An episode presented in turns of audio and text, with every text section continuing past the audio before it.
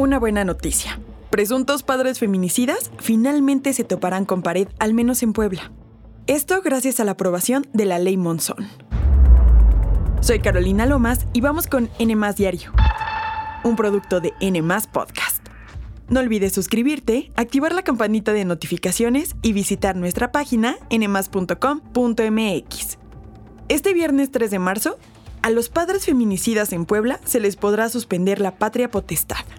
Con la aprobación de esta ley, el Congreso de Puebla marca un precedente en México, ya que suspende la patria potestad de los niños y menores de edad cuyo padre esté vinculado a un proceso por feminicidio o intento de feminicidio. Tuvo que pasar más de medio año de la primera propuesta, en julio de 2022, para que la ley Monzón fuera aprobada el 27 de febrero de 2023 en Comisiones Unidas de Procuración y Administración de Justicia de Puebla. Y por fin, este jueves, en el Congreso del Estado. Los funcionarios que sean omisos o entorpezcan una investigación por feminicidio podrían enfrentar 8 años de cárcel o 10 de inhabilitación. Con la nueva ley se plantea reformar el Código Civil y el Código Penal de Puebla. La ley Monzón está inspirada en Cecilia Monzón. Pero, a ver, ¿cuál es su historia? Cecilia era abogada penalista y fue asesinada el 21 de mayo de 2022 por Javier N., su expareja y quien fuera ex candidato a la gubernatura de Puebla. Tras los hechos, el hombre intentó quedarse con la patria potestad de su hijo.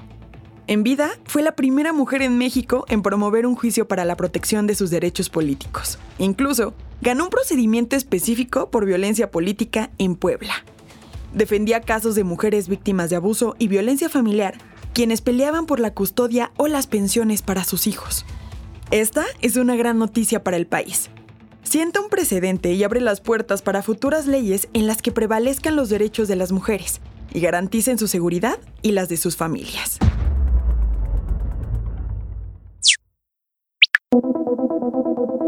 A las 3 de la mañana de este jueves, en Rosario, Argentina, dos hombres dispararon 14 veces contra un supermercado y huyeron en motocicleta. Dejaron un papel enfrente del local que decía lo siguiente, Messi, te estamos esperando. Japquín es narco, no te va a cuidar. Un hecho que se percibió como una clara amenaza contra el futbolista Lionel Messi, originario de esta ciudad.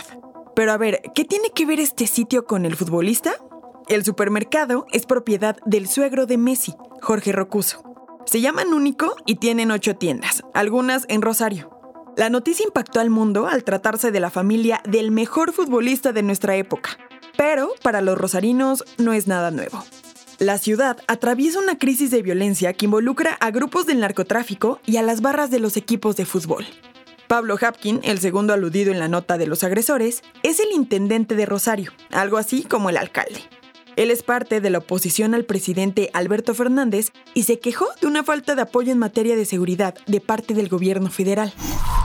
Acá está muy claro que los que tienen armas los que tienen capacidad de hacer inteligencia criminal, los que pueden evitar que de la cárcel se generen delitos, no lo hacen. El mandatario argentino, por su parte, reconoció el problema de violencia en el noreste del país, tanto en Rosario como en Santa Fe, una ciudad muy cercana. Y hay que hacer algo por los rosarinos y por los santafesinos porque son argentinos. Los familiares de Messi no estaban en el lugar y afortunadamente se sabe que no hubo ningún herido. El supermercado abrió sus puertas horas más tarde, hasta el cierre de este episodio, ni Lionel Messi ni su esposa Antonella Rocuso se han pronunciado al respecto.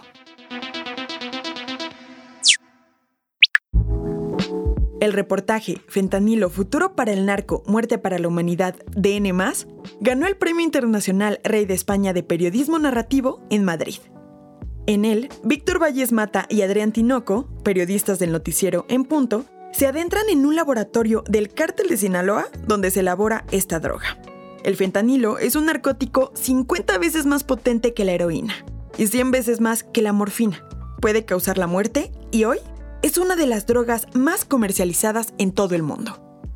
El reportaje nos adentra a lo más oscuro de esta industria. Es un viaje desde su elaboración hasta su empaquetamiento y qué técnicas utilizan para enviar fentanilo a Estados Unidos. Para ver el trabajo premiado, puedes entrar a nmas.com.mx. No te lo pierdas y bueno, obviamente felicitar a Víctor Valles Mata y Adrián Tinoco. Enhorabuena. Eso fue todo por hoy. Que tengas un excelente viernes. No olvides suscribirte, activar la campanita de notificaciones y visitar nuestra página nmas.com.mx. Nos escuchamos mañana aquí en N Diario, un producto de N Podcast.